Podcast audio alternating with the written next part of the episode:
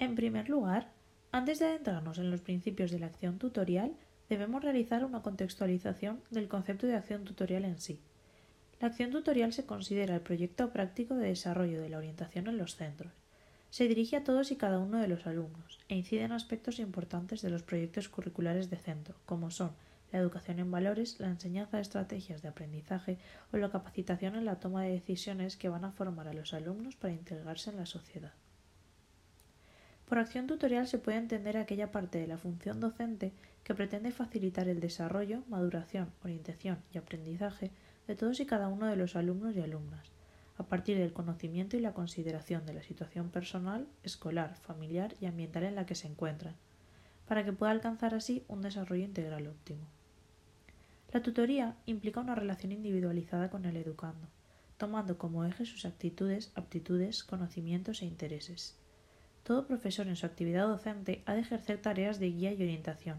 Sin embargo, la acción tutorial de cada grupo de alumnos debe ser asignada a algún profesor determinado.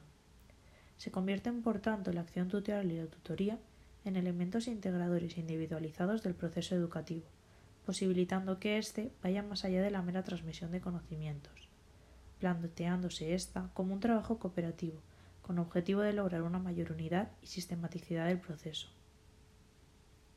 Por último, cabe decir que la acción tutorial y la tutoría no se enfocan únicamente en relación al alumnado de forma individual y grupal, sino que tratan también de reforzar las actuaciones de padres y profesores dada la incidencia de sus actitudes y conductas que se presentan de forma significativa en el proceso educativo del alumno. En relación con los principios de la acción tutorial, esta se encuentra regida por los siguientes.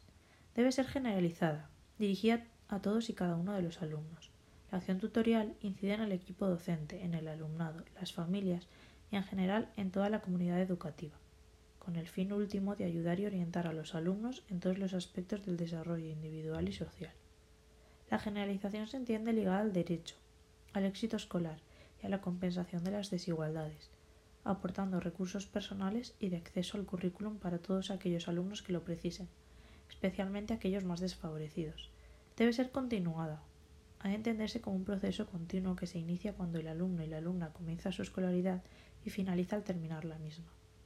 Personalizada, implicando a su vez dos elementos, la individualización, educando y orientando a la persona en concreto y no de forma colectiva, y la integración, educando a la persona en un contexto, tratando de facilitar el desarrollo en el grupo social de referencia, grupos de iguales, escuela, familia y entorno próximo. Debe ser preventiva, y de esta forma anticiparse a las dificultades y situaciones de déficit que puedan frenar el alcance de los objetivos encaminados a desarrollar las posibilidades máximas de cada alumno. Favorecedora de la autonomía.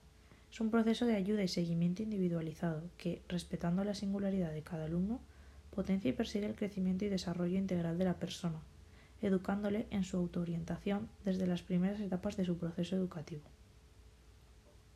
Cooperativa se trata de una responsabilidad compartida en la que se compromete todo el equipo docente, que trabaja con un grupo de alumnos, coordinada por el tutor y apoyada por el Departamento de Orientación del centro. Debe estar integrada en la función docente, tratando de potenciar la integración de la acción tutorial en el currículo, y que por tanto se incluya en la selección y secuenciación de los contenidos en el diseño de las actividades de enseñanza-aprendizaje y de la evaluación. Y por último, debe ser potenciadora de la intervención social, de modo que todas las personas implicadas en las labores tutoriales, incluido el alumno, intervengan en el contexto educativo y social para que también en éste se den cambios que favorezcan a la realización personal y grupal.